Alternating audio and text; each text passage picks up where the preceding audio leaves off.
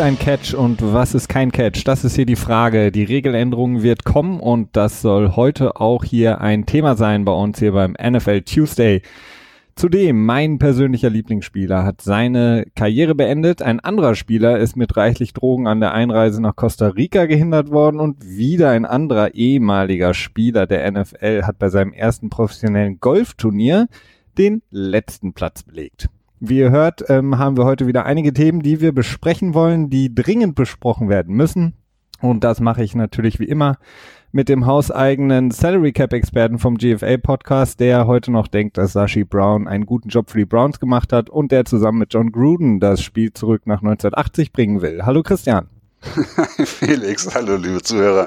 Ja, äh, ja, Sashi Brown, das ist, äh, das würde jetzt äh, unser Format hier sprengen. Das könnte man vielleicht mal eine Sonderepisode machen und ich bin auch nicht komplett überzeugt davon, aber man kann nicht äh, nicht äh, verneinen, dass die Browns eine ja recht komfortable Situation im Moment haben. Ne? Jetzt kommen natürlich alle wieder und sagen, ja, sie hätten auch Carson Wentz äh, draften können, sie hätten äh, Patrick Mahomes draften können, sie hätten alle draften können. Aber das haben auch ganz viele andere Teams nicht gemacht. Insofern zählt das so als Argument zumindest nur ein wenig. Ähm, ja. ja. Also erstmal natürlich ähm, nochmal herzlich willkommen. Auch von meiner Seite hier äh, beim NFL Tuesday vom German Football Analyst Podcast, GFA Podcast. Ähm, wir sind heute mal wieder zugegen, beziehungsweise wollen mit euch sprechen ähm, für euch ähm, einige Themen anreißen, die wichtig geworden sind in dieser Woche. Wie gesagt, die Regeländerung, äh, das Owners Meeting, das ansteht, das wird heute so ein bisschen die Headline sein bei uns im Podcast. Und dann haben wir natürlich noch einige ähm, ja, Transactions, ein paar Spieler, die unter Vertrag genommen wurden. Das ähm, ebbt so ein bisschen jetzt ab, die äh, Free Agency Phase. Die heißen Namen sind runter vom Markt, aber einige interessante Sachen sind da noch passiert. Darüber wollen wir auch sprechen. Und ähm, genau, wollen dann schon mal so den Ausblick wagen auf die nächste Saison, wie das aussehen kann mit den neuen Änderungen, die wohl kommen werden. Ähm, Christian, äh, lass uns aber vielleicht mit den ähm, ja, Spielernamen, mit den Headlines äh, da erstmal beginnen. Ähm, ein, ja, einer der größeren Namen auf jeden Fall ähm, ist Martellus Bennett, das hatte ich gerade angesprochen, einer meiner Lieblingsspieler, der nach zehn Jahren jetzt seine NFL-Karriere beendet mit den Cowboys, mit den Bears, äh, den Packers und den Patriots, mit denen er gespielt hat, Super Bowl Champion geworden ist mit den Patriots in diesem sagen umwobenen Super Bowl gegen die Atlanta Falcons. Er beendet seine Karriere und wird sich jetzt seiner Imagine Agency widmen, seinem äh, Kinderbuchautorendasein und seinen Illustrationen. Ähm, ich hatte ja immer noch ein bisschen gehofft, dass die Patriots ihn zurückholen was sie jetzt leider nicht gemacht haben und ähm, ja, vielleicht, vielleicht auch ein Thema dann für nächste Woche. Wir hatten ja jetzt in der letzten Woche unsere erste Folge vom Patriots Podcast aufgenommen und rausgebracht. Ähm, da können wir vielleicht in der kommenden Woche, wenn wir da unsere zweite Episode starten werden, vielleicht nochmal genau drüber sprechen. Aber insgesamt bin ich ein bisschen traurig, weil ich, ich habe ihn immer sehr gern gesehen außerhalb ähm, des Spielfeldes. War ja auch immer ein gutes Sprachrohr, finde ich, für die Liga. Von daher schade, dass er jetzt doch ähm, die Karriere ja, beendet hat. Ja, durchaus. Also ist, ähm, insgesamt würde ich schon eher sagen, vom, vom, vom reinen Sportlichen, was er so geleistet hat, eher so ein Standardding. Ähm, also da ist er jetzt nicht unbedingt, dass, dass er deswegen herausragt, ähnlich wie Joe Thomas, der sportlich betrachtet immer sehr solide war, aber jetzt halt auch nie wirklich so richtig in den Teams war, wo er sich dann halt auch so prominent in den Vordergrund spielen konnte. Aber äh, er ist halt insofern ein interessanter Spieler und ich glaube, das ist auch der Grund, warum du ihn so gerne magst, weil er außerhalb des Spielfelds so eine, ja, so eine besondere Rolle hat. Ne? Also er ist halt sehr darauf bedacht immer gewesen. Äh, ja, wie nenne ich das? Ähm, so ein bisschen outside of the box thinking irgendwie, sowas in diese Richtung vielleicht. Also ähm, das macht ihn auf jeden Fall sehr sympathisch. Und ähm, klar, wäre natürlich schön gewesen, wenn er nochmal eine Saison drangehängt hätte, aber es ist auch die Frage, ob dein Körper da auch noch so voll mitmacht, nachdem er im letzten Jahr äh, etwas kontrovers bei Green Bay das Team verlassen hat und bei den Patriots auch, ich glaube, zwei Spiele gespielt hat und so um die vier Catches hatte oder so. Äh, da war dann vielleicht auch einfach nicht mehr genug äh, Benzin im Tank, um dann nochmal weiter zu pushen. Ja. ja, wie gesagt, schade auf jeden Fall für ihn. Beziehungsweise schade nicht unbedingt, denn er hat auf jeden Fall schon dafür gesorgt, die zweite Karriere nach der NFL ähm, erfolgreich zu starten. Wie gesagt, hat jetzt, glaube ich, schon das zweite Buch rausgebracht. Auch das ähm, hintern auf einem relativ interessanten Hintergrund, das Ganze. Für alle, die es interessiert, können sich das gerne mal angucken. Er hat auch ein paar interessante Talks gehalten. Ähm, über das Leben eines NFL-Spielers und was man eben nebenbei auch machen kann, außer ähm, vielleicht negativ in den Schlagzeilen aufzufallen. Ähm, Bleiben wir kurz bei negativen Schlagzeilen äh, diese Woche, ähm, beziehungsweise vorgestern. Äh, Duron Harmon, der Safety, sehr, sehr wichtiger Spieler der Patriots, im, als dritter Safety ähm, sehr, sehr viel gespielt äh, bei den Patriots. Duron Harmon wurde ähm, bei der Einreise nach Costa Rica aufgehalten, weil er knapp 60 Gramm Marihuana in einer Soda, also Cola-Dose versteckt hatte und das eben mitnehmen wollte in den Urlaub. Er wurde dann, nachdem er da ähm, ja festgenommen wurde, wieder zurückgeschickt nach ähm, in die USA.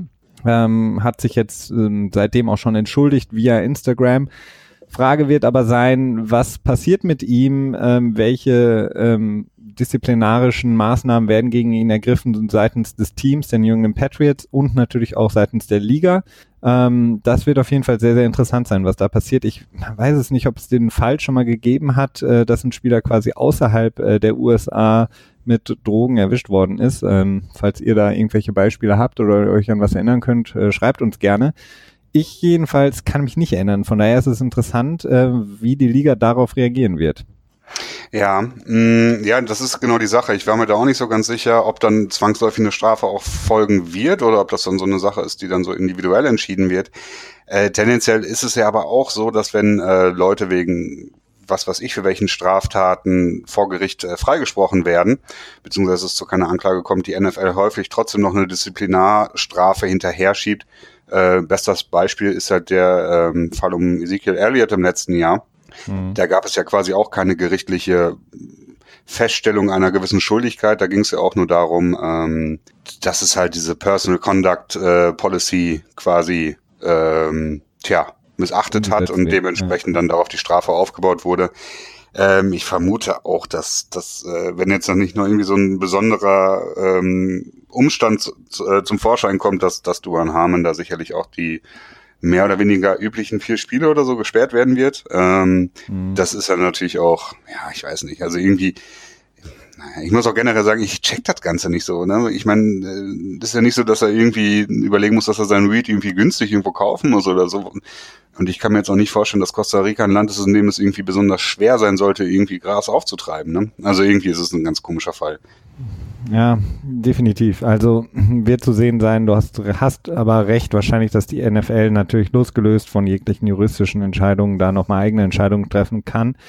Auch interessant, äh, die Patriots haben bisher noch nicht wirklich sich geäußert, was die da machen werden mit ihm, ob sie ihn vielleicht auch nochmal disziplinarische Strafen auferlegen werden. Insgesamt natürlich für das Team nicht unbedingt so gut bei den ganzen Abgängen. Ähm, könnt ihr euch, wie gesagt, in unserer ersten Folge vom Patriots Podcast anhören. Ähm, das Backfield von den Patriots ja so ein bisschen gebeutelt und von daher würde er fehlen, ist es natürlich nicht unbedingt sehr hilfreich.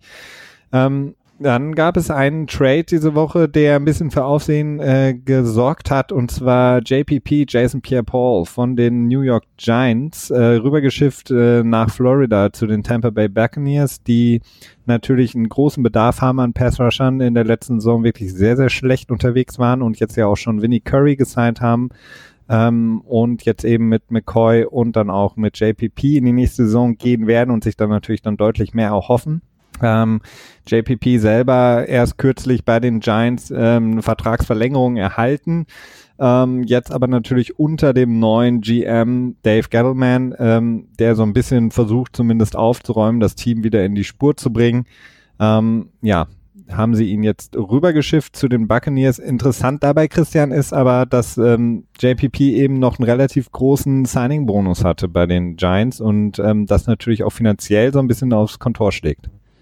Ja, in der Tat. Also insgesamt kann man das Ganze eher als ähm, ja, ich glaube, wenn man das nüchtern betrachtet, würde man sagen, dass es mehr so ist, als wenn die Giants äh, JPP gecuttet hätten. Also sie bekommen zwar einen Drittrunden-Pick und okay, der Tausch Dritt, äh, des, der beiden Viertrunden-Picks, der steckt da nicht mehr ganz so ins Gewicht. Ähm, nehmen dafür aber gleichzeitig auch 15 Millionen Dollar auf ihr Cap auf, dass sie halt den Dead Money jetzt dieses Jahr führen müssen. Ähm, wenn man sich jetzt an den Brock Osweiler-Deal zurückerinnert zwischen den Houston Texans und den Cleveland Browns, da gab es mehr oder weniger einen Zweitrunden-Pick für, Entschuldigung, äh, knapp 18 Millionen an Cap Space und jetzt gibt's hier in dem Moment dann so knapp einen Drittrunden-Pick für 15 Millionen Dollar an Cap Space. Ähm, allerdings ist der Fall natürlich auch ein bisschen anders gelagert, aber im Großen und Ganzen ist es mehr oder weniger so eine, ja, so eine Salary Cap Geschichte. Ne? Also die, äh, die Giants hätten ihn natürlich nicht gecuttet, wenn sie jetzt nicht einen Drittrunden-Pick oder zumindest einen Viertrunden-Pick bekommen hätten, weil ähm, tja, es hätte sich einfach nicht gelohnt. Ne? So, jetzt hat man halt ein bisschen Dead Money da drauf und die Giants werden halt gesagt haben, okay, JPP spielt ungefähr auf dem Level von einem 7 Millionen, 8 Millionen Defensive End oder so und ähm, dementsprechend haben sie gesagt, die Differenz ist das Gehalt quasi uns nicht wert und dann wollen uns davon trennen, bevor es dann halt einfach äh, ja zu viel Verluste im Cap-Bereich gibt. Ja, definitiv. Vor allen Dingen ähm, Gettleman mit Sicherheit auch ähm, dadurch, dass er jetzt auch neu in der Position ist und natürlich auch in dieser Position in den nächsten Jahren bleiben möchte, ähm, blickt natürlich auch schon nach vorne. Er hat natürlich auch gesehen, denke ich, dass äh, Jason Pierre-Paul in den letzten Jahren einen deutlichen Abfall hatte, was ähm, seine sportliche Leistung angeht. Ähm,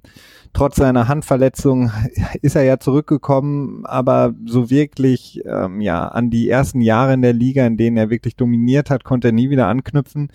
Und wenn man bedenkt, dass eben Odell Beckham im Team ist, der ja am liebsten der bestbezahlte Spieler überhaupt werden möchte, dann hat man noch Landon Collins, den jungen aufstrebenden Safety, ähm, all die wollen natürlich in den nächsten Jahren auch bezahlt werden. Das heißt, ähm, die, der Vertrag von Jason Pierre-Paul, der ja noch weitergegangen wäre, den hat man sich jetzt so ein bisschen für die kommenden Jahre entledigt. Das heißt, ähm, da sind sie wieder ein bisschen freier, was das angeht und eben die jüngeren Spieler, die auf jeden Fall wichtiger sind sportlich gesehen, die will man dann natürlich halten können. Ähm, ja. Definitiv. Ja, und für die Bugs ist es natürlich auch einfach ein ganz netter Move. Ne? Also man gibt nicht viel aus und ähm, hat natürlich äh, mit JPP jemanden, der eine hohe Cap-Nummer hat, der in den nächsten Jahren so immer mit um die 13 Millionen zu Buche schlagen wird. Aber man kann halt jederzeit aus dem Vertrag raus und das ist, ähm, ja, das ist schon, schon ganz angenehm. Ne? Dann kann man sich das Jahr erstmal anschauen oder vielleicht auch das Training Camp und dann halt immer noch entscheiden, ob man, äh, ja, ne, sagt, okay, das war's jetzt, ähm, bis später. Ja, und du hast es, du hast gerade einen Namen angesprochen, auch der ist wieder in die, äh, kurz zumindest in die Schlagzeilen gekommen. Ich wollte eigentlich gar nicht großartig drüber reden, aber du hast ihn jetzt schon angesprochen, Brock Osweiler, äh, nachdem er eigentlich seine Karriere schon lange vorbei zu sein schien, Entschuldigung, ähm, hat er jetzt auch ein neues Zuhause gefunden und zwar bei den Miami Dolphins ist er wieder vereint mit Adam Gase, der ja schon mit ihm zusammengearbeitet hat in Denver damals als, als Offensive Coordinator. Ähm, ja, ich weiß nicht, ob inwiefern äh, Brock Osweiler da Ryan Tannehill challengen kann und oder die Dolphins dann da noch im Draft nachlegen werden. Ähm, ja, bleiben wir bei den Dolphins kurz. Frank Gore haben sie auch geholt, den äh, Running Back von den Indianapolis Colts, vormals äh, 49ers. Ähm, da erhoffen sich natürlich auch noch mal etwas von dem natürlich auch schon etwas in Jahre gekommenen, aber immer noch sehr, sehr starken Frank Gore auf der Running Back Position. Ähm, ja, genau, das sind halt so, so typische, äh, ja, ich sag jetzt mal Wayne Signings, ne? Also so, so Sachen, okay, äh, das sind halt Dinge, die muss man machen, aber die bringen ein Team, die verbessern ein Team jetzt nicht unbedingt, die ähm, stopfen halt ein Loch so in einem Plus-Minus-Bereich, sag ich mal, ne? Ja, wobei Frank Gore, ich meine, auf der Running Back Position haben sie, äh, ja, ich glaube Drake, ähm, der hat ja gut performt, nachdem Ajayi äh, zu den Philadelphia Eagles getradet wurde in der letzten Saison, aber da fehlt's halt einfach. Und Frank Gore ist natürlich ein ja, so ein klassischer Veteran Running Back, der dir eben noch was geben kann. Und ähm, von daher, das finde ich schon ein gutes Signing. Hat mich überrascht, dass Frank Gore so spät jetzt erst gesigned wurde. Äh, bei Brock Osweiler, ja, weiß ich nicht, was man davon halten kann. Mal schauen. Ähm, ja, hat einen Camp-Arm, ne? Also das, da kann man auch wahrscheinlich gut wieder rauskommen. Und ähm, ja, es macht das Team halt nicht schlechter, aber halt auch nee. nicht unbedingt besser. Dann hatten wir schon ein paar Mal drüber gesprochen, über die, ähm, beziehungsweise sind eigentlich zwei Teams, über die wir da sprechen können, ähm, die relative Probleme haben, was das Salary Cap angeht, insofern als dass sie sehr, sehr wenig zur Verfügung haben, momentan und auch für die kommenden Jahre. Fangen wir an mit den Dallas Cowboys. Die haben jetzt nach der ganzen Saga, was passiert mit Des Bryant, wird er noch gecuttet, bleibt er, nimmt er einen Paycut in Kauf oder nicht? ähm, haben sie jetzt Alan Hearns gesigned, äh, vormals ähm, von den Jacksonville Jaguars. Ähm, ein junger, guter Wide Receiver, der eigentlich sehr, sehr viel mitbringt, ähm, was den Cowboys sehr gefehlt hat, denn abgesehen von Des Bryant hatten sie eigentlich ja, relativ wenig. Cole Beasley hat letzte Saison nicht wirklich überzeugt, auch äh, der Rookie Switzer nicht wirklich das gebracht, was man sich vielleicht erhofft hatte im Receiving Game. Das heißt, sie bringen Alan Hearns ins Team hat natürlich die Spekulation genährt, dass ähm, Des Bryant vielleicht doch ginge. Ich weiß jetzt nicht, ob Alan Hearns der Number One Receiver sein kann. Ähm, es wird auf jeden Fall interessant sein. Er hat jetzt einen Zweijahresvertrag über 12 Millionen bekommen und zeitgleich haben die Cowboys dann auch noch ähm, den äh, Vertrag mit ähm, Jason Witten nochmal ein bisschen restrukturiert, so dass sie nochmal da, ich glaube, knapp dreieinhalb Millionen in Cap äh, rausgezogen haben und konnten dann beispielsweise äh, jemanden wie Cameron Fleming, ähm, den Tackle vormals von den New England Patriots sein und noch so ein paar andere äh, Spieler, die aber relativ unter dem Radar ähm, ja, unterwegs sind. Also relativ interessante Moves von den Cowboys. Also sie haben ja auch ähm, Frederick, den Center, haben sie auch, äh, glaube ich, sieben Millionen nochmal rausgeholt durch eine Umstrukturierung des Vertrages. Haben diese sieben Millionen dann aber in Spieler, jetzt muss ich selber mal gucken, gesteckt, ähm, die eigentlich, äh, ja, wo man sich dann fragt oder wo man sich auch denken kann, okay, dann macht es auch Sinn, warum die Cowboys so unglaubliche Cap-Probleme haben, weil sie haben beispielsweise ähm, dann Spieler geholt, die, jetzt muss ich mal gucken, genau, ähm, Linebacker Joe Thomas, äh, der bei den Packers es kaum geschafft hat, aufs Spielfeld zu kommen, für einen Zweijahresdeal für 4,6 Millionen und dann noch einen Einjahresvertrag über zweieinhalb Millionen für Deontay Thomas, ähm, Wide Receiver der Buffalo Bills. Das sind keine großartigen Namen. Ja, ähm, die Cowboys haben, glaube ich, generell immer das Problem, dass äh, der Besitzer zu viel vom General Manager hält und der General Manager auch noch äh, quasi der Besitzer ist, und zwar Jerry Jones. Ähm, ich, ja, also immer wenn man sich, also die Cowboys, Jerry Jones ist halt auch so ach ja, ich weiß es nicht. Äh, ich, äh, ich glaube nicht, dass er der beste General Manager ist äh, und dass er da einiges an Potenzial immer liegen lässt. Ähm, aber er ist halt nun mal der Besitzer und der kann das Ganze immer entscheiden, was er macht. Und äh, dann kommt man halt in solche Probleme. Ne? Die haben jetzt dieses Jahr alleine noch äh, knapp 9 Millionen Dead Money von Tony Romo und insgesamt 15 Millionen Dead Money. Im nächsten Jahr werden sie dann wieder äh, Dead Money haben. Diesmal dann nicht so viel, aber ist noch was von Orlando Scandrick übergeblieben, wo ich halt auch nicht so weiß, okay, man wird jetzt nicht unbedingt besser dadurch, wenn man ihn rausschmeißt. Ne? Und man ist halt in diesem Cap-Problem und muss das deswegen machen. Also ein bisschen, ja, ich weiß nicht. Also so insgesamt ja, ich habe nicht das Gefühl, dass es mit den Cowboys im nächsten Jahr äh, deutlich nach vorne gehen wird. Ich glaube, die haben 7 zu 9 abgeschlossen oder 8 zu 8. Weißt du das noch? Nee, weiß ich jetzt nicht mehr aus dem Kopf. Ja, Auf jeden aber Fall. irgendwie so ein Mittelwert, ne? Vielleicht sogar 9 zu 7. Nee, stimmt, ich glaube, die sind sogar 9 zu 7 geendet. Ja, ja eher 9 schon. zu 7 auf jeden Fall. Mhm, ja. ja. Aber äh, zumindest war es zwei Wochen vor Ende des, des Jahres schon relativ unwahrscheinlich, dass sie noch irgendeine mhm. Chance haben würden auf die Playoffs. Ja, und das ist natürlich irgendwie, ja, das ist, ich, ich vermisse da manchmal so ein bisschen so eine langfristige Struktur. Man hatte da zwischenzeitlich so eine richtig gute Offensive Line gehabt und die zerbröckelt jetzt auch so langsam immer mehr. Trotzdem noch sehr hohe Zahlen, also sehr hohe, hohe Gehaltsverbindungen dabei sind. Ähm, ja, man muss mal schauen, wie es weitergeht. Das hängt natürlich auch einfach insgesamt viel an der Weiterentwicklung von Dak Prescott zusammen, der jetzt im letzten Jahr dann nicht mehr so, zumindest nicht linear besser geworden ist. Er hat eine unheimlich starke Rookie-Saison gehabt und äh, Sieg Elliott, äh, wie das mit ihm weitergeht, junger Running Back, äh, kennst mich ja, ich bin ja jetzt nicht so so ein Riesenfan der Running Back Position, beziehungsweise ähm, so ein etwas nüchterner, sagen wir es mal lieber so. Ach, okay, und, äh, wie passt das zusammen? Wie bist doch ein großer Fan von Joe, äh, John Gruden und äh, dem, dem der Idee, das Spiel zurück nach 1980 zu bringen. Smash Mouth, äh, Football, Running Back, Fullback. Ne? Ja, ja. Ja, äh, ja, ja, ich weiß es nicht. Also ich finde, das ist so, äh, ich, ich glaube, dazu bin ich einfach, dadurch, dass ich durch Tom Brady sozialisiert wurde im Football und die Patriots, ähm, denke ich halt alle, warum, warum laufen, wenn man den Ball nicht auch einfach so gut werfen kann. Aber gut, das kann natürlich auch nicht jeder.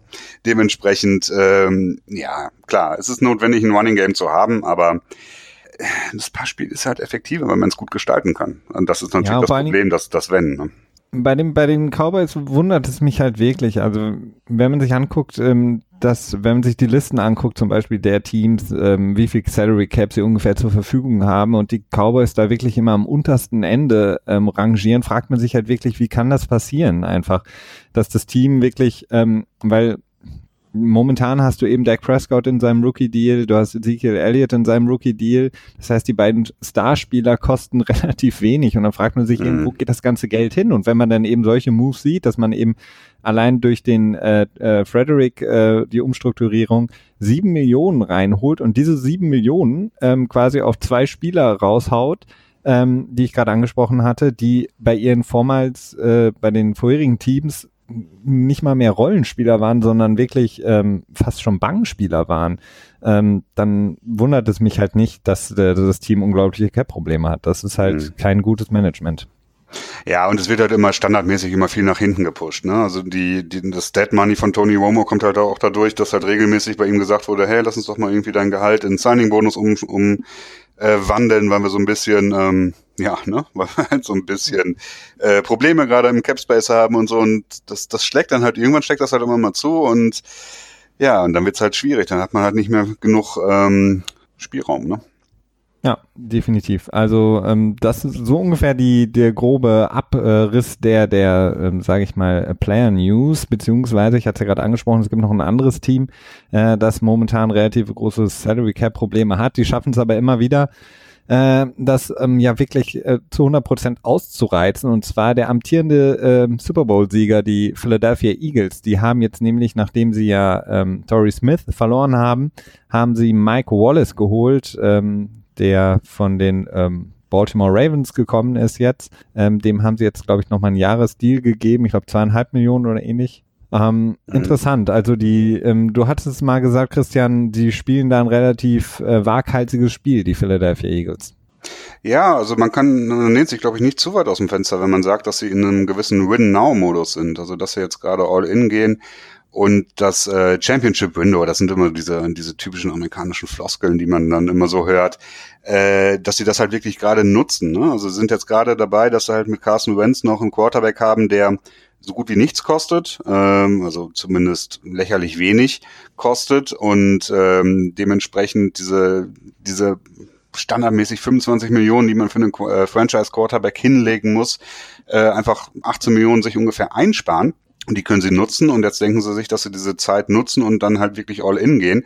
Äh, und rangieren halt auch permanent sehr nah äh, am Salary Cap rum. Ähm, ich würde das jetzt gar nicht mehr unbedingt als kritisch betrachten. Das sind halt einfach verschiedene Ansätze, die man haben kann. Man kann einmal sagen, okay, wir versuchen jetzt lieber fünf Jahre in Folge eine Chance von vielleicht 15 Prozent haben, zu haben, den Super Bowl zu gewinnen, oder wir sagen, okay, wir versuchen äh, zwei Jahre lang eine Chance von 25 Prozent auf den Super Bowl Sieg zu haben. Und äh, das wirkt so ein bisschen so, als, als wenn die Eagles da gerade in diese Richtung unterwegs sind. Ähm, bewerten würde ich das nicht wollen, aber es ist halt, es wirkt halt so, als wenn man dann äh, so in zwei, drei Jahren äh, größere Probleme haben wird, wenn man dann nämlich Carson Wentz unter Vertrag nehmen möchte langfristig. Ja, definitiv. Also das wird äh, extrem interessant. Aber die Eagles ähm, haben sich jetzt auf jeden Fall für die kommende Saison natürlich wieder ja so aufgestellt, dass man einfach ähm, ja, mit ihnen als vielleicht Top-Favorit auch wieder rechnen muss, in die Saison ja. gehen muss. Ähm, ja, ich meine, die ähm, Defensive Line hat sich schon interessant verändert. Ne? Also Vinny Curry hat man verloren, dafür hat man Hello Dinata, also mal ein interessanter Name, äh, auch sehr günstig bekommen, aber er ist halt auch sehr alt. Und ähm, den anderen Bennett, äh, der, der noch nicht in Ruhestand Michael. gegangen ist, Michael Bennett, hat man ja auch nochmal bekommen. Ich weiß gar nicht, ob wir das letzte Woche, haben wir wahrscheinlich auch schon erwähnt. Ja, ja hatten wir besprochen. Ja. Ähm, ich würde fast sogar sagen, dass man die Defensive Line, ja, also man ist zumindest ähnlich gut geblieben. Ja, ähnlich gut. In der Offense hat man, wie gesagt, jemanden wie Torrey Smith kann man im Grunde um 1 zu 1 vergleichen mit Mike Wallace jetzt ausgetauscht. Ähm, von daher, ja, Und mit Carson für, für, kommt zurück, ne? Also das Carson ist ja, ja. Ja, er hat ja schon großartige Videos gepostet, ähm, im Stehen den Ball geworfen. Also ich weiß nicht, wann er zurückkommt, aber zumindest ist er auf dem Weg der Besserung. Und für Nick Foles hat man angeblich noch kein, ähm, so wie es wie es ausgerückt wurde, crazy Angebot bekommen, sprich ein Angebot, das sie vom Hocker hauen würde. Das ähm, man jetzt auch nicht mehr. Was man zwischendurch gehört hat, ein, äh, Philly erwartet sich ein First und ein Fourth Round Pick, um überhaupt, also quasi das Level äh, der Kompensation, dass sie für Sam Bradford bekommen haben, um überhaupt anfangen, anzufangen zu denken. Da habe ich mir gedacht, so, ja gut, dann werdet ihr auch kein Angebot bekommen. Äh, ja. Das, äh, wer möchte denn so viel dafür ausgeben? Ne? Und Cleveland? Nee, bitte nicht. Die haben okay. jetzt auch äh, die Lösung für die Zukunft gefunden mit äh, Tybot. Ja, da habe ich letztens auch so ein interessantes, ähm, ja, wie nennt man diese ähm, Pump-Up-Videos? So, nee, ähm, Hype, Hype, Hype Hyper, Hyper, wie? Ja, Hype-Video gesehen. Ja. Äh, Tyro Taylor, der den Ball zu Jarvis Landry und Josh Gordon wirft und ähm, so ein, ja, wie wie es im Grunde genommen jeder Quarterback mittlerweile macht, irgendwie die äh, Wide Receiver einladen zu so einem äh, kleinen Minicamp. Ja, Camp, ja. Ja. Sah schon extrem äh, ja, nach äh, vielen Siegen aus, was die neuen Cleveland Browns da gemacht haben. Ach ja, generell muss ich sagen, ich, ich freue mich auf die nächste Saison. Die wird, ähm, ja, es ist natürlich nicht, nicht, nicht, nicht sehr schwer, dass die nächste Saison besser wird. Aber man hat schon, äh, man merkt halt, es bewegt sich was. Ne? Also es ist jetzt halt so, dass man, äh, ich, äh, für alle, die die Computer spielen, also Cleveland hat die letzten zwei Jahre getecht und äh, jetzt sammeln sie ein. Und ähm, und äh, greifen halt an oder wie auch immer man das nennen möchte. Ne? Also das wird sehr spannend werden, denke ich. Ja, immer, immer schöne alte Risiko. Nee, Quatsch, ähm, Anno, äh, nein, auch nicht. Äh, Command Conquer, äh, Warcraft 3. Nee. wie ist denn nochmal das? Ja, genau, Empire Earth. genau, man greift ja erst an, sobald man Arkebusen hat. Ne? Aber ja, genau. jetzt, äh, Okay, kommen wir zu ernsthafteren Themen wieder und zwar das Thema eigentlich der Woche, ähm, die Catch Rule. Ich hatte es eingangs gesagt. Was ist ein Catch? Äh, was ist kein Catch? Hat ähm, ja Spieler, äh, Trainer, Fans gleichermaßen in der letzten Saison immer wieder ja mit Fragen zurückgelassen, beziehungsweise niemand konnte es wirklich immer abschließend ähm, beantworten. Es gab im Grunde genommen bei jeder strittigen Entscheidung mindestens zwei verschiedene Meinungen. Ähm, die ähm, NFL hat natürlich dieses Thema als oberste Priorität gesetzt, ähm, da eine Änderung voll, zu vollziehen. Und ähm, so wie es jetzt aussieht, hat eben dieses NFL Competition Committee ähm, folgende Regeländerungsvorschläge auf den Weg gebracht, ähm, dass ein Catch für die ab der kommenden Saison dann auch ähm, so definiert ist, dass eben die Kontrolle des Balls mindestens zwei Füße auf dem Boden oder ein anderer äh, Bodypart, wie es genannt wird, sprich, das kann der Hintern sein, Ellbogen, ähm, was gibt's noch? Ja, eigentlich äh, diese Bodyparts würde ich mal sagen. Und ein Football Move, wie zum Beispiel ein dritter Schritt oder das äh, Reaching Extending, also den Arm mit dem Ball in der Hand ähm, nach vorne strecken, um beispielsweise die Line to Gain äh, zu erreichen oder die m, Ability to perform such an act, so wird es ähm, etwas schwammig ausgedrückt, also die, ähm, ja, wie, wie kann man es am besten übersetzen? Ähm, dazu in der Lage zu sein, äh, genau. einen Football-Move zu machen. Genau. Also das sind jetzt diese Punkte, die quasi ähm, einen Catch definieren, quasi die Kontrolle des Balles, zwei Füße auf dem Boden oder eben ein dritter oder eben ein Bodypart, dann eben ein Football Move und in erster Linie wäre das natürlich dann ein dritter Schritt oder eben das Extenden des, des Arms mit dem Ball in unter Kontrolle. Das ähm, ist jetzt so ein bisschen, geht im Grunde genommen wieder so einen Schritt zurück zu dem, wie es mal war ähm, es wird dadurch natürlich ähm, einiges leichter äh, gemacht, auch natürlich für die für die Referees, für die Schiedsrichter, ähm, da quasi wieder eine einheitliche Linie zu haben. Auch für die Fans ist es natürlich immer ganz wichtig für die NFL, die Fans so abzuholen, dass keiner mehr ja ähm, beziehungsweise dass die Fans nicht mehr wissen, was ist ein Catch, was ist kein Catch. Und unter dieser neuen Regeländerung, die jetzt vorgeschlagen wurde, wären beispielsweise der berühmte Death Bryan Catch gegen Green Bay, das wäre ein Catch. Ähm, die, der Catch von Jesse James gegen die Patriots im letzten Jahr ähm, wäre ein Catch oder auch, ähm, was ja auch als Catch gewertet wurde, beispielsweise im Super Bowl, ich glaube es war Kenny Barner, der Running Back, ähm, der den Ball ja nochmal so ein bisschen gejuggelt hat in den, mhm. in den Händen im Super Bowl. Ähm, auch das würde als Kontrolle des Balls gewertet und wäre demnach ein ähm, ja, vollständiger Pass. Was denkst du von dieser Regelvorschlagsänderung? Ja, also ich, ich finde es okay. Also es ist jetzt nicht so, dass ich total aus dem Häuschen bin, weil ich im Prinzip auch im Vorfeld schon mit der Catch wohl eigentlich relativ einverstanden war. Ich äh, fand das größte Problem war, dass sie halt nicht ähm, gut genug kommuniziert wurde. Also in, in den meisten Fällen war ich mir nach Woche fünf, glaube ich, immer relativ sicher, was ein Catch sein wird und was nicht. Ähm, das hat, ja, das ist das Problem, es war aber halt auch, auch einfach sehr kompliziert. Das ist dann natürlich auch vielleicht das, was man nicht unbedingt möchte.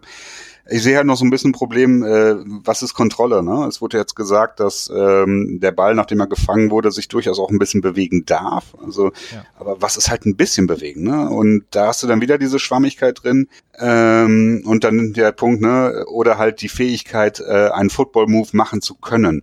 Ähm, tja, wann ist man dazu in der Lage? Wie bewertet man das? Also es ist immer noch so, dass ähm, da viele Sachen drin sind, die subjektiv zu betrachten sind, die man nicht wirklich äh, grundsätzlich formulieren kann und wo es auch, im, auch in der nächsten Saison bestimmt noch Situationen geben wird, wo man sagen kann, so, hey, ja, wo man sich drüber aufregen kann äh, was vielleicht am Ende auch nicht schlecht ist, weil das macht ja auch, wenn man es jetzt mal ernsthaft betrachtet, auch durchaus auch äh, einen großen Teil der Freude am Sport aus, dass man sich über strittige Situationen ähm, ja, streiten kann.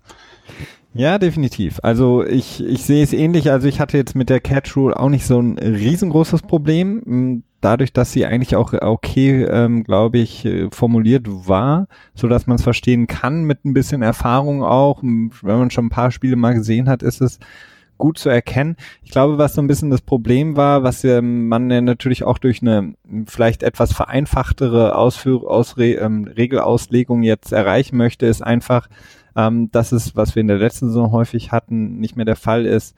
Auf dem Feld wird etwas als Catch gewertet und dann gibt's eben ähm, nochmal von New York äh, Al Riveron, der Head of äh, der dann eben sagt, so, nee, ich sehe jetzt quasi in der super, super, super Slow-Mo, äh, dass der Ball sich ein bisschen bewegt und deswegen ist es kein Catch. Mhm. Ich glaube, das ist so ein Faktor, den man quasi, ähm, ja, streichen wollte, weil das eben extrem schwierig ist. Ähm, dadurch, dass wir eben mittlerweile verdammt gute Möglichkeiten haben, in extremer Zeitlupe das Ganze nochmal ähm, zu untersuchen, ist ähm, ja bei fast jedem Catch ist es halt, kann man irgendwo dann nochmal so ein leichtes sich bewegen des Balles erkennen.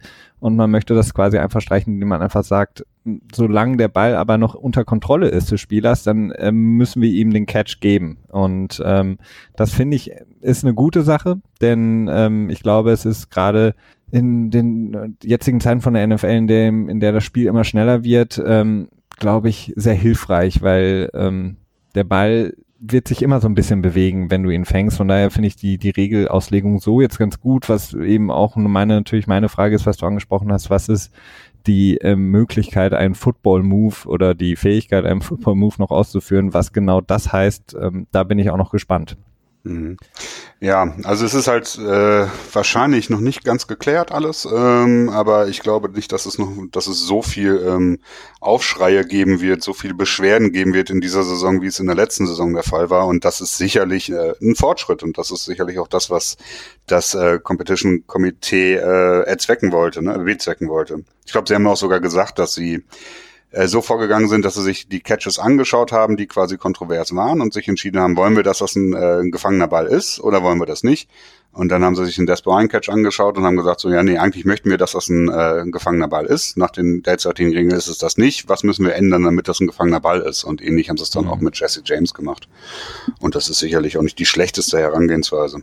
Klar, und was natürlich auch äh, pro Offense spricht, ist da natürlich auch der Fakt, dass ähm, wenn du quasi diese drei Punkte sozusagen abarbeitet, abarbeitest ähm, als, äh, sagen wir mal, Receiver, kann auch dann in dem Moment der Boden kein Incomplete Pass mehr ähm, kreieren. Das heißt, wenn du ähm, dieses Going to the Ground äh, wird demnach dann natürlich auch erleichtert werden für die Receiver. Das heißt, ähm, ähm, du, der, der der Pass ist trotzdem noch vollständig, auch wenn du dann quasi nach, sagen wir mal, du machst drei Schritte, ähm, der, dann ist der Catch ähm, korrekt und selbst wenn du dann zu Boden gehst und der Ball würde sich dann aufgrund dessen, dass du auf den Boden fällst, quasi nochmal lösen, dann ändert das nichts mehr an dem Catch, sondern der ist dann safe. Das Problem ist dabei natürlich, dass dann auch äh, wir wahrscheinlich in der nächsten Saison deutlich mehr Fumbles haben werden nach solchen ja, Situationen, weil ähm, gerade so diese Strecken nach der nach der Goal Line, das ist ja nicht nur für die für die Endzone betrachtet, sondern das ist ja auch für die First Down Line quasi gedacht, also auch in der Mitte des Feldes. Und wenn du dann einen Ball fängst und du weißt nicht genau, bin ich schon drüber, bin ich nicht und streckst dich dann und fällst dann auf den Boden und äh, dann löst sich der Ball. Ne? Dann wird's ein Fumble und das wird sicherlich dann auch einige wieder ärgern, dass die Regel sich in diese Richtung geändert hat und dann, ja, muss man mal gucken, ob, ob man so bleibt, ob sich das Spiel vielleicht auch einfach anpasst, dass halt nicht mehr so viele ähm, unvorsichtige Moves gemacht werden. Äh, da könnten wir dann auch vielleicht gleich den äh, Schritt nochmal rüber machen zu der Fumbling Through the Endzone Geschichte. Äh, ob dann die Receiver vorsichtiger werden oder ähm, ob so bleibt und dann einfach es mehr, mehr Turnover geben wird. Ja, beziehungsweise ähm, ich kann mir halt auch vorstellen, dass in vielen Fällen dann halt einfach der Spieler äh, down by contact äh, gewertet wird. Ne? Also ich, wenn ich jetzt ähm, beispielsweise, du wirfst den Ball, zwei, der Receiver und der Cornerback gehe steigen hoch, der Receiver fängt den Ball, wird dann im Zuge dessen ähm, quasi während er diese Catch Rule performt, ähm, berührt von dem Verteidiger und geht dann zu Boden, dann ist er eben down by contact, ähnlich wie Des Bryant ähm, bei seinem ja. Catch. Von daher, das könnte das dann wieder so ein bisschen, ähm, ja, erleichtern auch. Mhm. Hast nicht unrecht, genau. ja.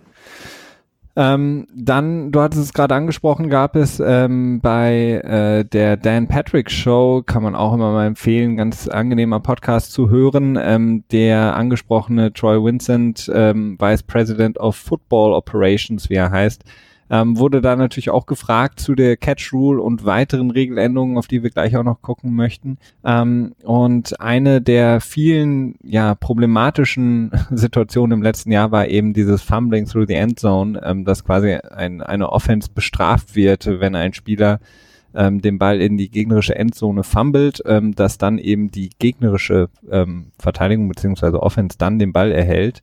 Ähm, da sollte es auch eine Regeländerung geben. Ich wäre sehr, sehr dafür, weil ich es wirklich eine für mich nicht logische ähm, Regel ist. Ähm, da hat eben äh, Troy Vincent gesagt, dass ähm, sie das sehr, sehr gerne ändern würden, aber bis jetzt eben noch kein, äh, wenn man so will, Wording gefunden haben, um eine bessere Regel festzuschreiben. Ähm, aber das ist auf jeden Fall was, was vielleicht für die kommenden Jahre nochmal akut werden würde. Zumindest wenn wir in den nächsten Jahren das noch häufiger sehen werden, wird wahrscheinlich da auch der Fanunmut äh, noch größer werden. Ja, ähm, ich persönlich habe nicht so ein Problem mit der Regel, aber ich habe generell auch alleine schon mit der Regel ein Problem, dass wenn du als, als angreifendes Team den Ball quasi out of bound fumblest, dass du, ne, wenn du den Ball irgendwie ins, ins Aus beförderst irgendwie, dass das halt so völlig straffrei geschieht. Und damit habe ich schon ein Problem. Und dann natürlich, wenn man das weiterdenkt, dann hat, resultiert daraus auch, dass man ein Problem damit hat, wenn man den Ball außerhalb der, aus der Endzone heraus fummelt. Dementsprechend, ähm, ja, bin ich mal gespannt, wie sich das so entwickelt. Ähm, ja, ich will jetzt nicht sagen, dass sich dadurch neue taktische Möglichkeiten ergebt, äh, ergeben werden, dass man dann irgendwie absichtlich den Ball fummelt und in die Endzone reinmacht, weil das darf man ja teilweise auch nicht. Ähm, aber naja, ich weiß nicht. Ich finde, das ist halt irgendwie. Für mich ergibt das halt wenig Sinn, weil wenn du fummelst, ist das eine Sache, die du nicht machen darfst. Das ist was Negatives. Und äh, dadurch, dass der Ball quasi aus dem Spiel rausgefummelt wird, wirst du gerettet. Und das ist irgendwie, das ergibt für mich nicht so richtig viel Sinn. Also da bin ich, äh, naja, ähm, ja, ja nicht so zumindest ganz auch weil man muss ja auch sehen, dass wenn beispielsweise der ähm, die Offense den Ball ähm, an der Halb-Yard-Linie ins Ausfummelt, behalten sie das Angriffsrecht und bekommen den Ball zurück. Wenn der Ball aber über die Endzone geht, verlieren sie mhm. den Ball. Also das ist halt nicht stringent in meinen Augen. Das stimmt, ja, da hast du recht, das ist nicht stringent, aber ich bin halt trotzdem dagegen, weil ich auch gegen die Regel, gegen die ursprüngliche Regel bin. So, okay. Aber dann diskutieren wir andere Sachen. Okay, dann lass uns noch über weitere Regeländerungen, die jetzt, wie gesagt, bei dem ähm, Annual League Meeting äh, besprochen werden. Ich glaube, in der nächsten Woche ist das, oder? Genau, ja. Ja, ähm, du hast dir da auch ein paar Sachen angeguckt, die du ähm, für sehr erstrebenswert findest, dass sie umgesetzt werden. Ja, äh, ich äh, halte mich mal ein bisschen kürzer und nehme nur die die äh, die ja besonderen Dinge heraus, weil wir schon echt uns schon wieder ganz gut verquatscht haben hier. Ähm, zum einen, ja, doch so ein bisschen, aber hat ja auch was gemacht. Ne? Ähm, zum einen gibt es die äh, wohl baldig, ja, die Josh McDaniels Regel, Rule. Also äh, ihr könnt euch wahrscheinlich alle daran erinnern, dass Josh McDaniels mehr oder weniger bei den Indianapolis Colts in der Offseason, beziehungsweise eben nicht in der Offseason, also in der Offseason der Indianapolis Colts, das war aber noch die Playoff-Season für die Patriots, äh, zugesagt hat für den Head-Coaching-Job und dann äh, kurzfristig, kurz vor Ende abgesagt hat.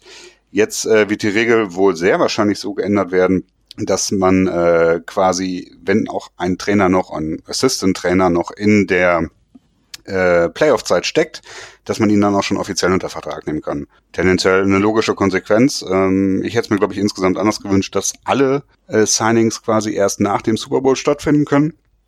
Aber jetzt hat man den anderen Weg gewählt und gesagt, okay, man kann das auch während dem Playoff schon machen. Ist es auch in Ordnung. Ja, definitiv. Ähm, sorry, dann ähm, habe ich auch eine Sache, die ähm, ich sehr, sehr hilfreich finde, wenn es jetzt auch keine große Auswirkung hat auf die Liga und auf die Spiele selbst, aber vielleicht erinnern sich noch einige an diese ominöse Szene bei der Niederlage der äh, New Orleans Saints in den Playoffs gegen die Minnesota Vikings, als die Saints wirklich, ja, das, als ihnen wirklich das Herz gebrochen wurde und als sie in letzter Sekunde durch den Stefan Dix Touchdown das Spiel verloren haben, die Saison verloren haben und ähm, die Vikings ähm, quasi den Touchdown erzielt hatten und laut Regel dann noch den Extrapunkt äh, äh, schießen mussten, beziehungsweise Two-Point-Conversion ähm, probieren mussten. Äh, das heißt, sie mussten das wirklich machen, obwohl das Spiel natürlich schon längst gelaufen war und fertig war und die arms ähm, Spieler der Saints mussten dann nochmal aus der Kabine geholt werden, um sich dann da nochmal kurz aufzustellen äh, in dem tosenden Jubel der Vikings-Fans und das war natürlich alles andere als schön.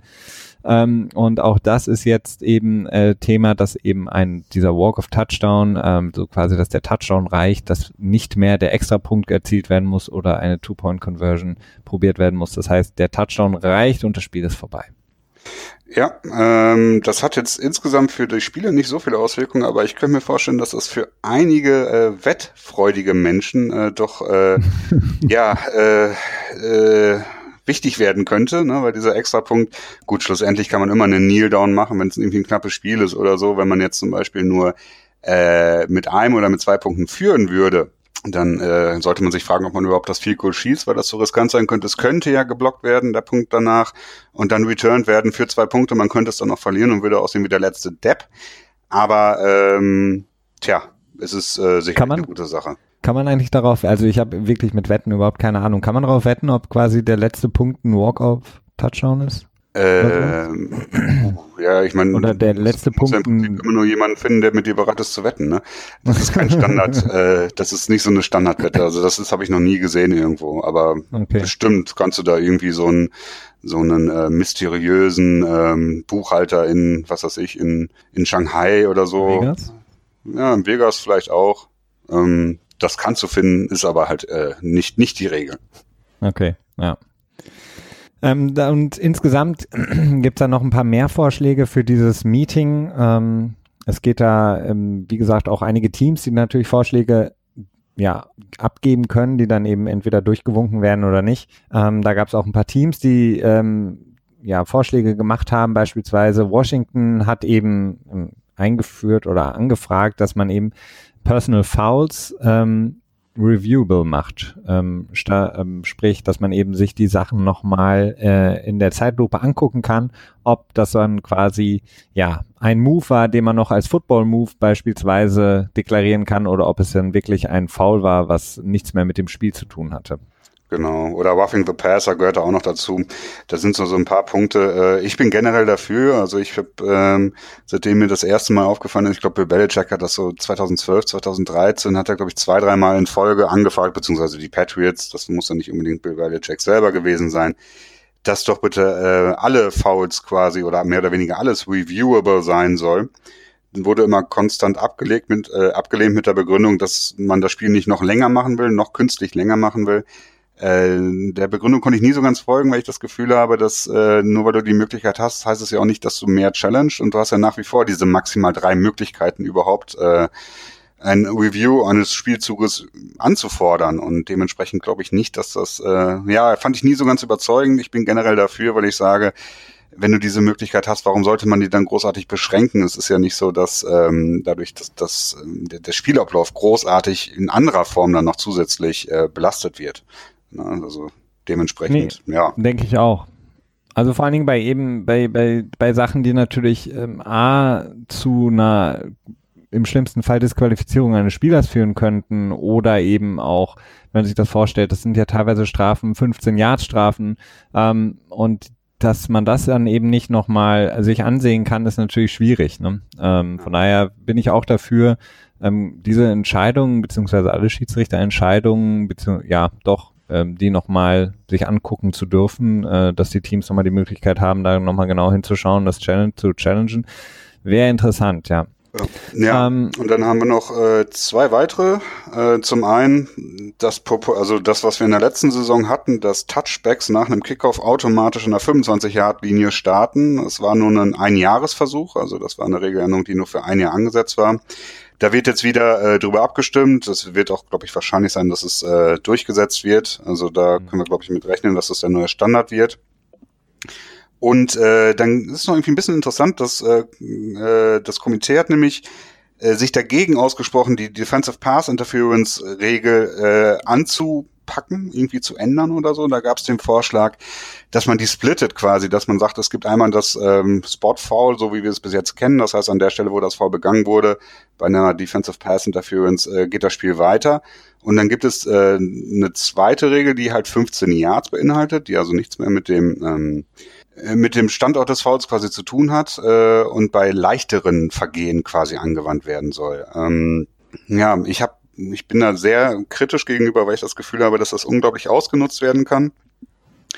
Und das, äh, das bringt dann wieder so, so einen kompletten, ja, äh, subjektiven Faktor mit rein, ne? weil man wieder unterscheiden muss, ist es jetzt äh, Stufe 1 oder Stufe 2 quasi des Vergehens und deswegen sehe ich das sehr kritisch.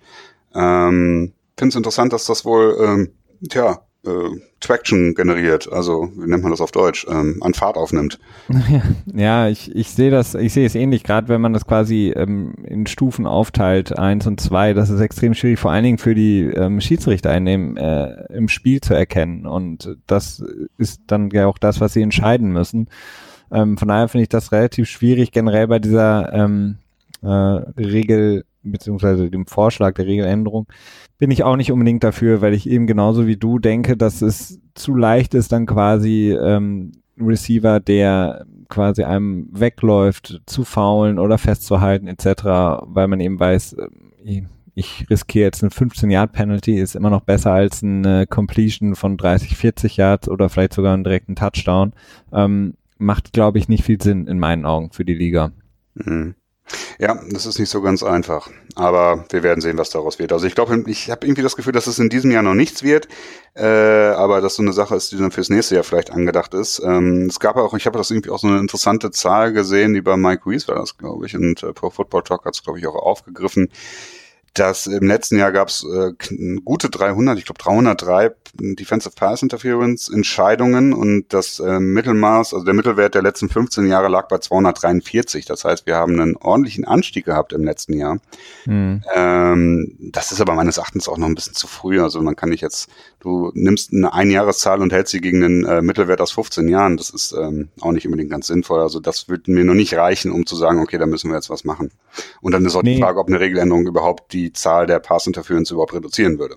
Ja, vor, ja, beziehungsweise wir haben natürlich auch in den letzten Jahren, das hatten wir auch schon mehrmals angesprochen, sehr, sehr viele Regeländerungen zu Lasten der Cornerbacks und der Defensive Backs, beziehungsweise generell der Vert äh, Passverteidigung, wenn man es äh, so sagen kann.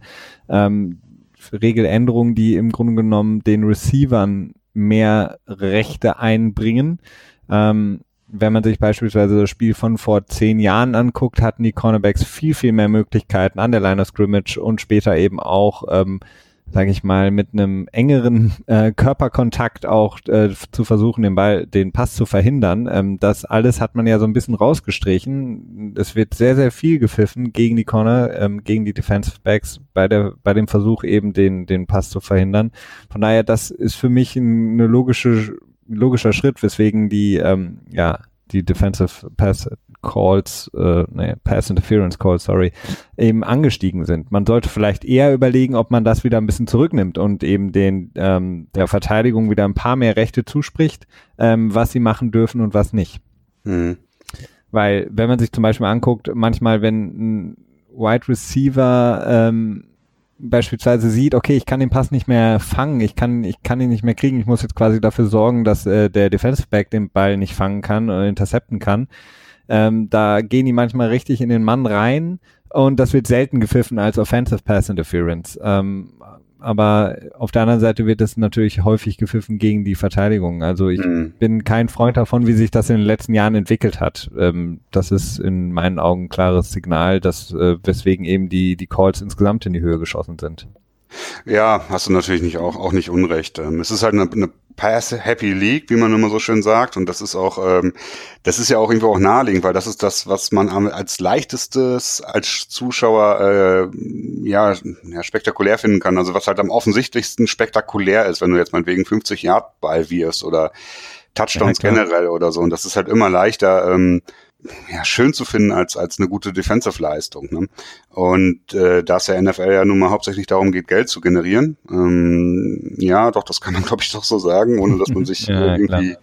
Angreifer macht. Ähm, machen sie natürlich das, was, was, was die Zuschauer quasi am ehesten sehen wollen. Und dementsprechend weiß ich noch nicht, ich habe nicht das Gefühl, dass sich das in Zukunft ändern wird. Nee, das denke ich auch nicht. Ähm, ja, so viel zu den vorgeschlagenen Regeländerungen beziehungsweise dem Meeting, was in der nächsten Woche stattfinden wird. also da wird Meeting sind wir noch nicht ganz fertig. Nein, hast du noch mehr? Nee, nee. Ja, das ähm, NFL China Game, das geplant wurde, äh, das hatte ich, ah. glaube ich, auch ausgetwittert, ne?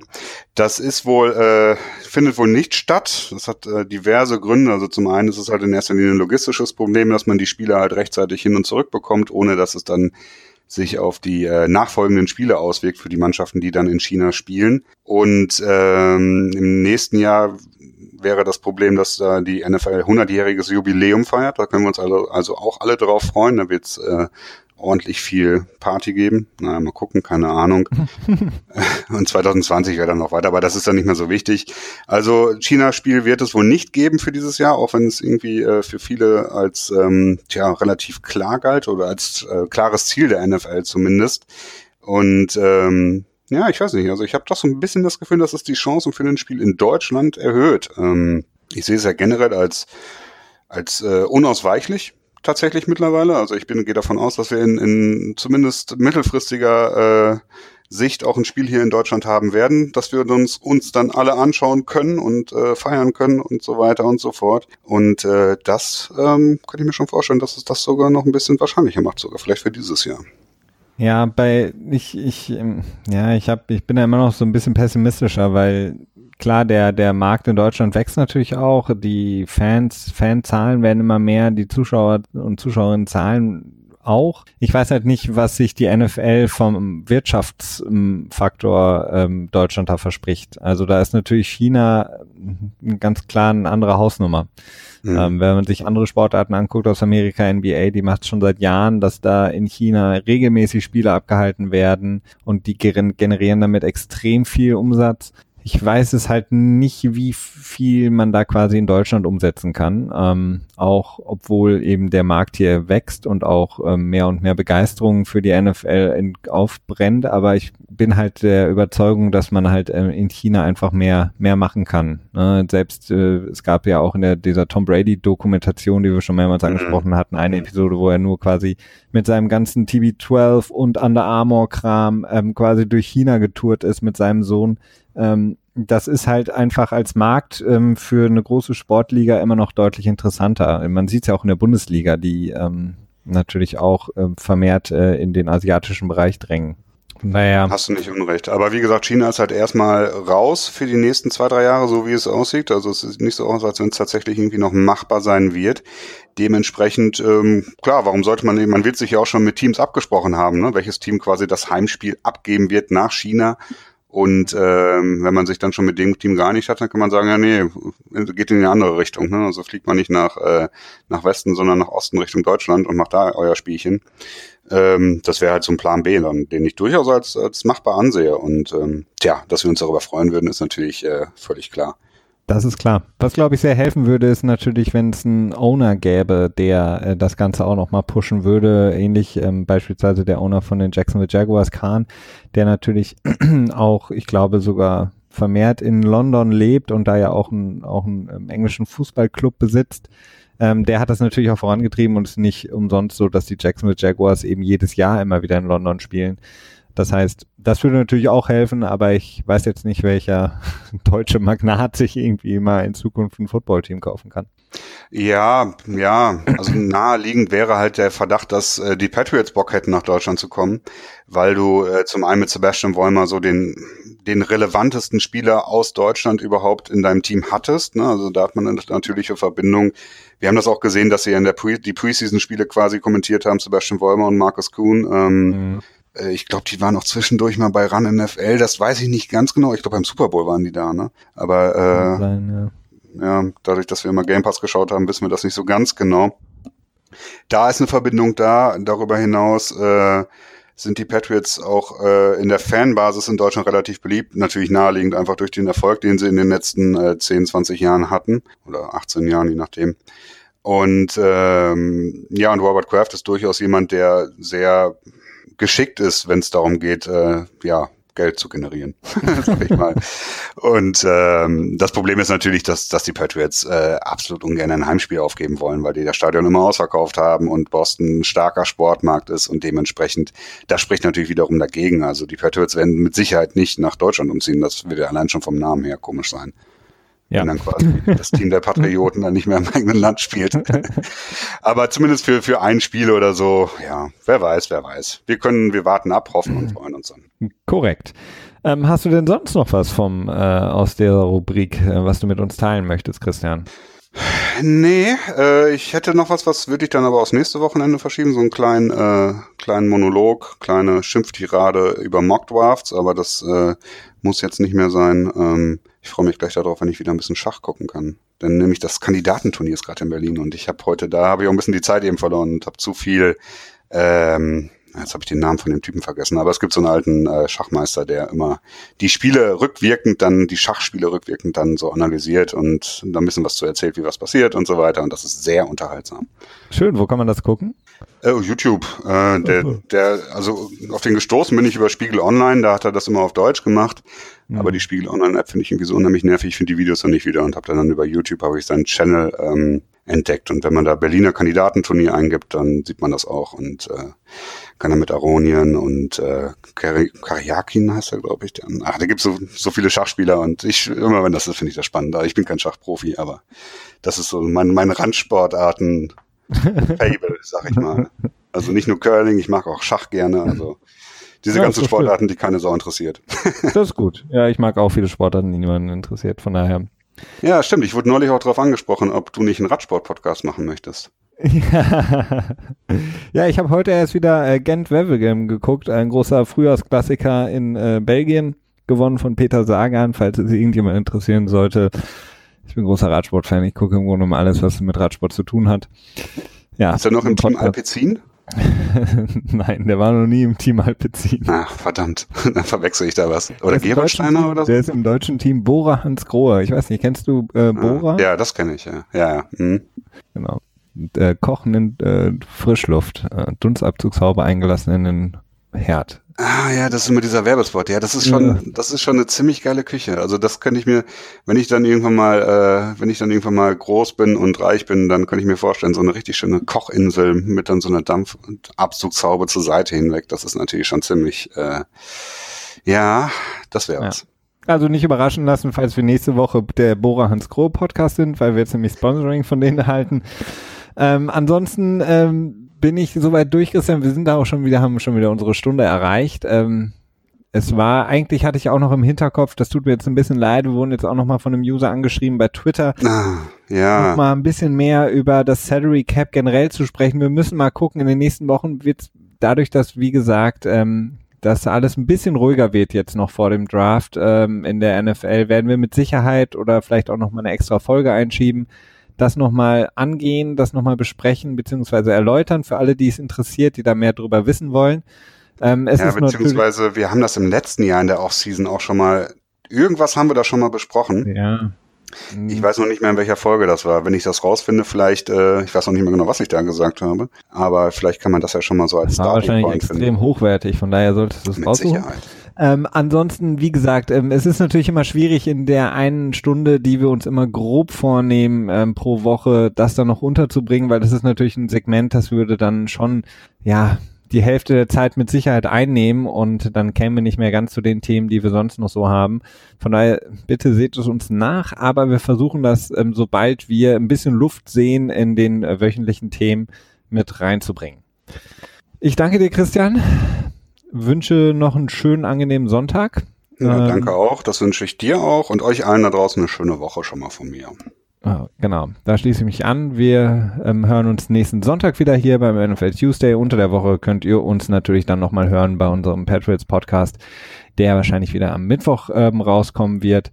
Ähm, beziehungsweise ist es Mittwoch oder Dienstag? Mittwoch haben wir, glaube ich, Mittwoch. gesagt, wenn ich mich da richtig erinnere. Übrigens, äh, wir müssen das ja natürlich auch, ne, Self-Promotion und so weiter. Äh, der Podcast heißt German Pets Podcast, wenn ihr ihn finden wollt. Unser Twitter-Handle ist pets-pod ähnlich wie GFA-Pod für den jetzigen Podcast quasi, damit wir das auch alles so ein bisschen komplizierter machen können. Und äh, ja, das war es erstmal so. Ne? Ziemlich viel Pod, ähnlich wie bei Duron Harmon. Damit ähm, eine schöne Woche. Wir hören uns wieder nächste Woche. Bis dahin, macht's gut. Ciao, ciao.